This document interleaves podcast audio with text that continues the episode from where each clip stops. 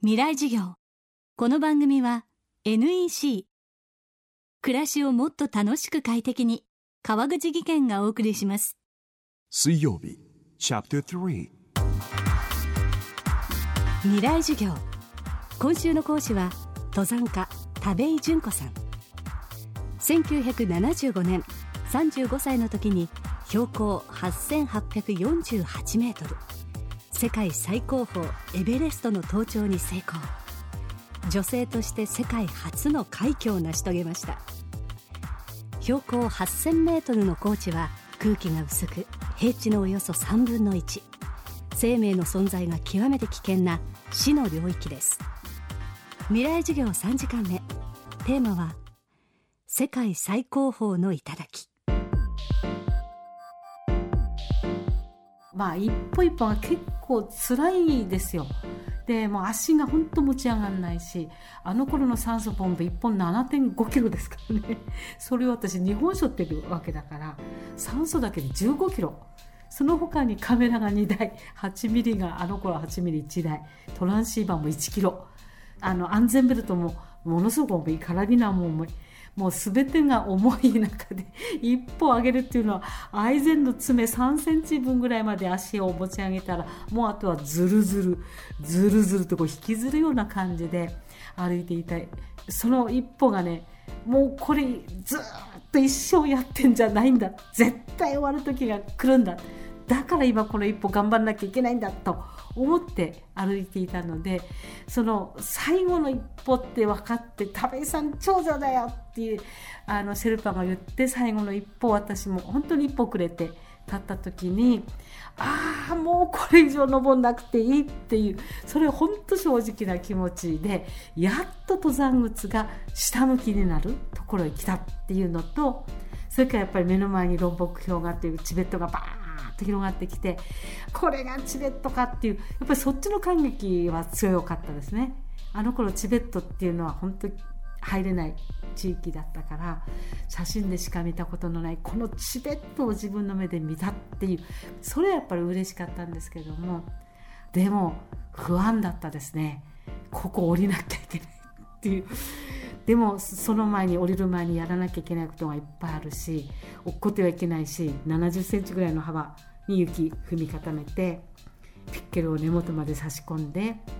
で写真を撮れって言われたけどもあの頃カラーとそれから白黒と別々のフィルムフィルムだから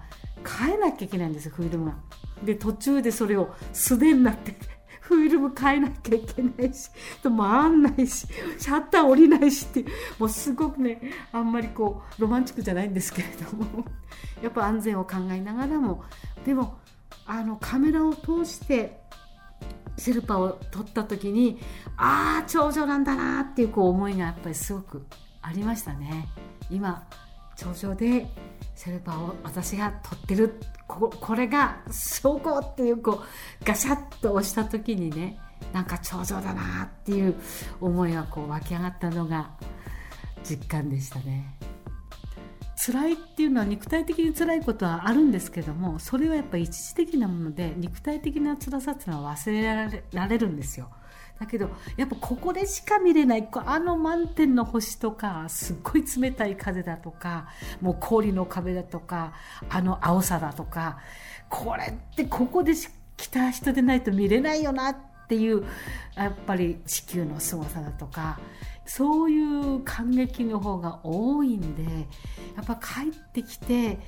あのその時はねああ早くこたつに入ってみかんでも食べてりゃどんなに楽かもしれないのにって一瞬思うんですけどもそういう生活の中に戻ってくるとなんかこのままでいいのかこんなぬるぬるした生活やってちゃいけないやっぱりあの風に当たりたいっていうなんかそういう感じでまた次の山が見えてくるんですよね。未来授業明日も登山家田部井純子さんの授業をお届けします。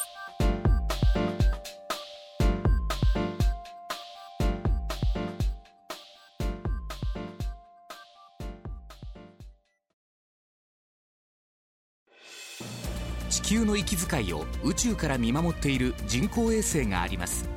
NEC が開発した温室効果ガス観測センサー炭素は地球観測衛星の息吹に搭載され地球温暖化防止のために利用されています。役立つ宇宙の開発に貢献します。NEC こんにちは。新井萌です。地球にも人にも優しい OK 網戸で気持ちのいい夏を送りましょう。萌えは網戸でエコライフ。川口技研の OK 網戸。網戸買うなら OK 網戸。未来授業この番組は NEC 暮らしをもっと楽しく快適に川口技研がお送りしました。